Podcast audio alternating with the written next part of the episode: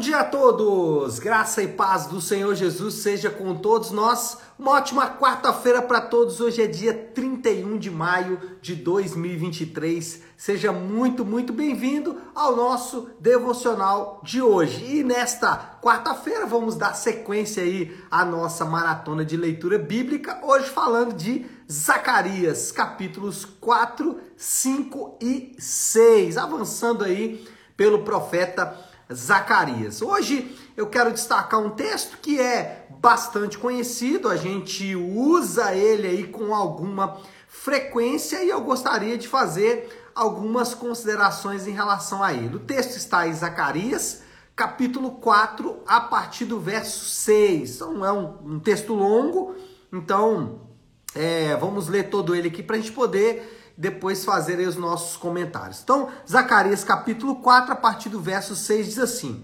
Essa é a palavra do Senhor para Zorobabel.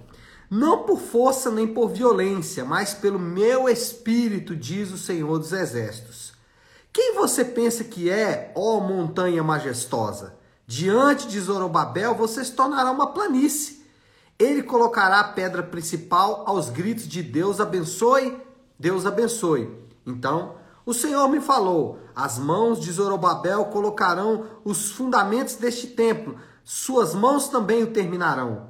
Assim saberão que o Senhor dos exércitos me enviou vocês, pois aqueles que desprezaram o dia das pequenas coisas terão grande alegria ao verem a pedra principal nas mãos de Zorobabel. Bom, o povo da aliança eles tinham uma prioridade. A prioridade deles, depois da volta do exílio babilônico, era a construção ou a reconstrução do templo. Contudo, eles estão enfrentando, como a gente viu lá no livro de Esdras, eles estão enfrentando alguma oposição. Essas oposições elas são políticas, são étnicas e são, claro, também espirituais. Entre as diversas visões recebidas por Zacarias sobre esse momento, está a promessa de que Deus está particularmente envolvido na tarefa do povo. Entre as visões de Zacarias, uma delas é para dizer: olha, o Deus que deu a ordem para construir ou reconstruir o templo, ele está envolvido na conclusão dessa tarefa.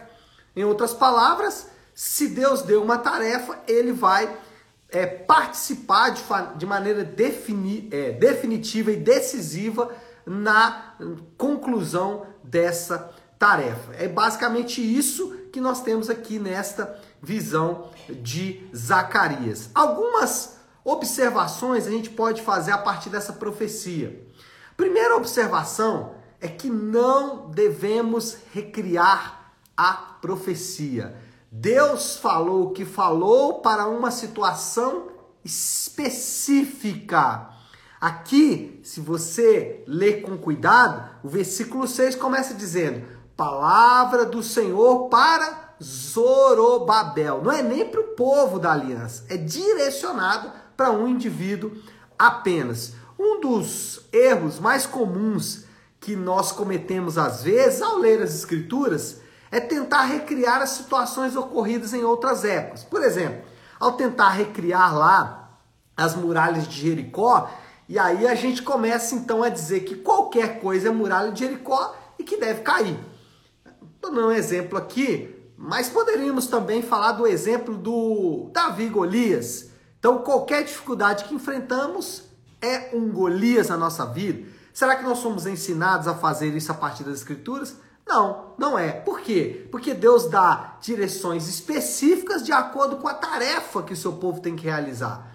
No caso, a tarefa aqui prescrita era a construção do templo, ou a reconstrução do templo, e o indivíduo envolvido diretamente com isso era Zorobabel. Por isso, Deus dá uma direção específica para uma tarefa específica.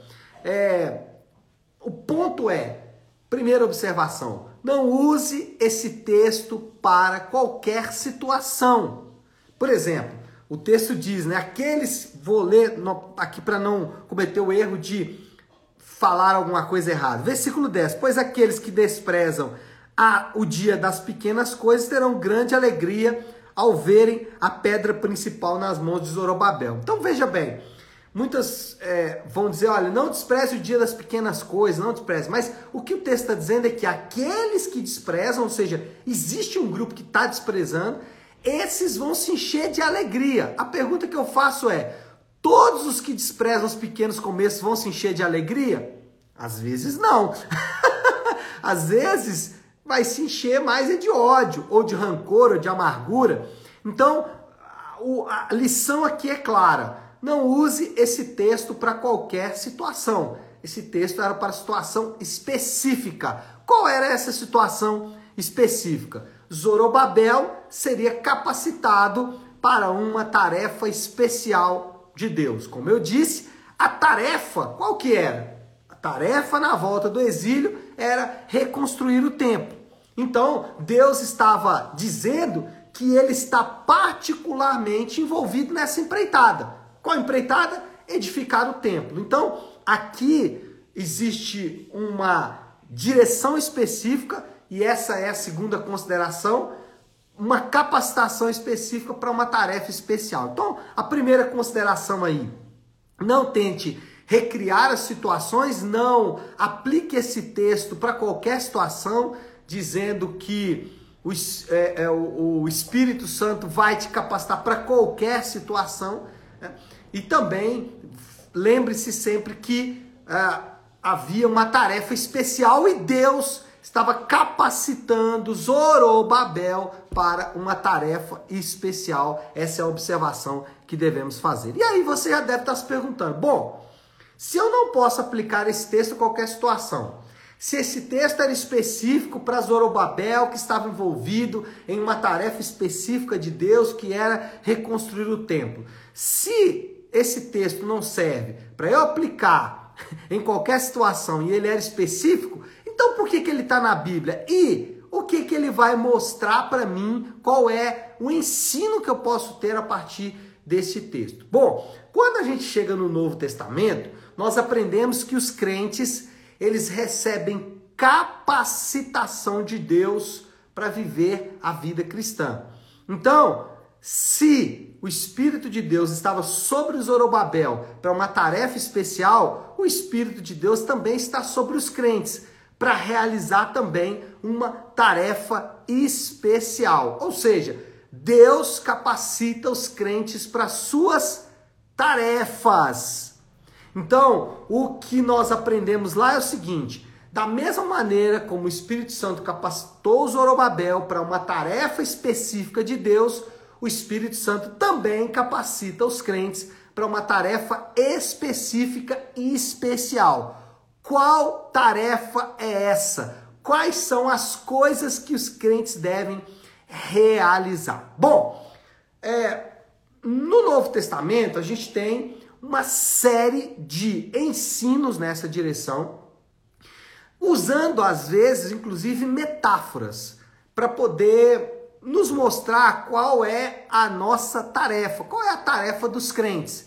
E assim como o Espírito Santo estava capacitando os crentes, ou nesse caso aqui, capacitando Zorobabel para uma tarefa, o Espírito Santo também está nos capacitando para uma tarefa. E que tarefa é essa? Vários textos vão dizer mas nós podemos resumir essa tarefa em quatro grandes propósitos de Deus para o crente.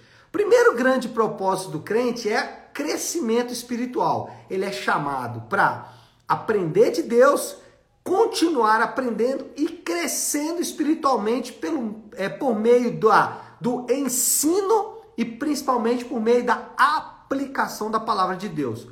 A gente vai usar um termo que a Bíblia não usa com muita frequência, mas a gente vai usar um termo que é o discipulado. Então, a primeira grande tarefa do crente é se envolver no discipulado, é se envolver no crescimento espiritual. Todo crente é chamado para conhecer e continuar conhecendo sobre Deus na nova aliança. Todo crente é chamado para, para o discipulado. O próprio chamado do Senhor Jesus é um chamado para o discipulado, quando ele disse: Olha, quem quiser me seguir, negue-se a si mesmo, tome a minha cruz e siga-me. Isso é um chamado para o discipulado, é um chamado para crescer espiritualmente, não só para ouvir sobre Deus, mas também para crescer sobre Deus. Mas não só isso, os crentes são chamados ao discipulado, mas são chamados também à santificação. É isso mesmo. Eles são chamados a viver uma vida santa. O que é viver uma vida santa? Será que é uma vida sem pecados? Sim, isso é o resultado de uma vida santificada. Mas a santificação está ligada a uma coisa muito maior, que é a adoração a Deus, ou seja, um estilo de vida que conduz à adoração a Deus, ou um estilo de vida que represente Deus. Então, a segundo chamado e que o Espírito Santo está envolvido é a santificação. O Espírito Santo capacita os crentes a viver uma vida santa. Mas não só isso, nós também somos chamados para o evangelismo, as missões e para servir, ou seja, somos chamados para o serviço, para trabalhar. Os crentes eh, são aqueles que têm os calos nas mãos. Por quê? Porque eles são chamados para o serviço. Em todo o Novo Testamento, nós vamos ver Deus chamando os crentes para servir uns aos outros, amar uns aos outros. É, nossa igreja local, a igreja local que você faz parte, ela é o local onde eticamente você é chamado a servir. Você deve servir aos irmãos que estão em aliança com você por meio da igreja local. Então, somos chamados ao discipulado e capacitados pelo Espírito Santo Nesse caso, o Espírito Santo dá a tarefa e capacita. Somos chamados à adoração, à santificação. O Espírito Santo nos capacita a adorar a Deus por meio de uma vida santa.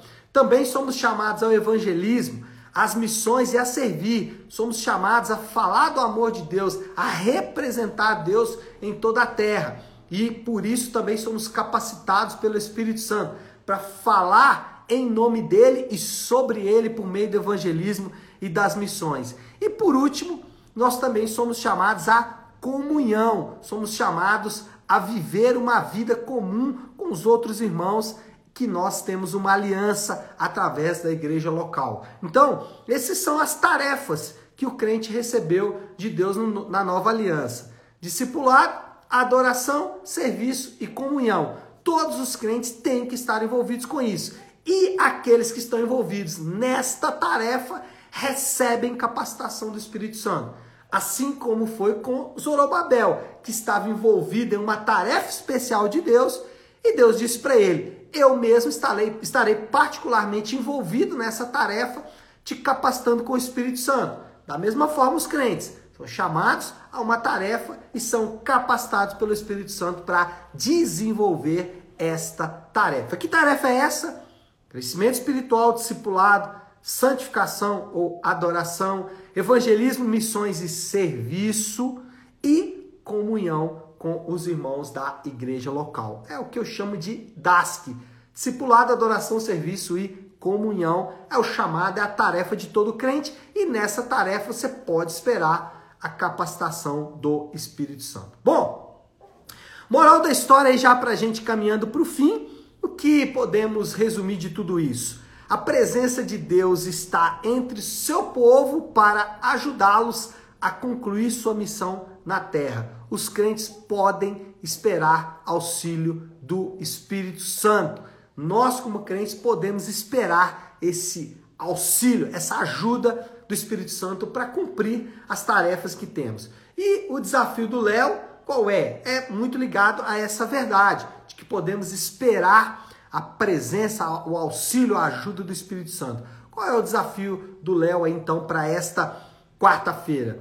O Espírito Santo nos capacita para viver de acordo com a vontade de Deus. Nenhum crente pode dizer que não consegue viver a vida cristã conforme os mandamentos de Deus. Ele pode não querer e viver em desobediência obstinada contra Deus, o que de fato não é uma boa coisa. Mas aqueles que resolvem obedecer a Deus, aqueles que decidem desobede é, obedecer a Deus, esses podem esperar a ajuda do Espírito Santo. Então, tudo que você precisa fazer para viver no centro da vontade de Deus, né? Eu não gosto muito dessa expressão, não, porque parece que a vontade de Deus é um lugar geográfico, mas é a vontade de Deus, são os mandamentos de Deus. Então, você e eu podemos obedecer a Deus porque somos capacitados pelo Espírito Santo para fazê-lo assim a Bíblia nos promete. Tá certo, meu povo? Bom, então é isso. Nós é, vamos finalizando por aqui. Eu queria finalizar orando. Então, se você puder, pare um instante aquilo que você está fazendo e vamos juntos buscar a Deus em oração nesse momento. Querido Deus, Pai de amor e graça, Senhor, nós reconhecemos que sem a ajuda do Teu Santo Espírito não conseguiríamos realizar a nossa tarefa. Temos, meu Pai, tarefas a realizar nesses dias e somente com a ajuda do Teu Espírito poderemos fazê-lo. Senhor, pedimos que o Senhor nos capacite de acordo com a Tua vontade e nos ajude a enxergar que somos capacitados por Ti. Essa é a nossa oração e fazemos em nome de Jesus. Amém. Amém, meu povo? Bom, então é isso. Nós vamos ficando por aqui. Que Deus te abençoe. Uma ótima, uma excelente quarta-feira para todos. Fiquem com Deus.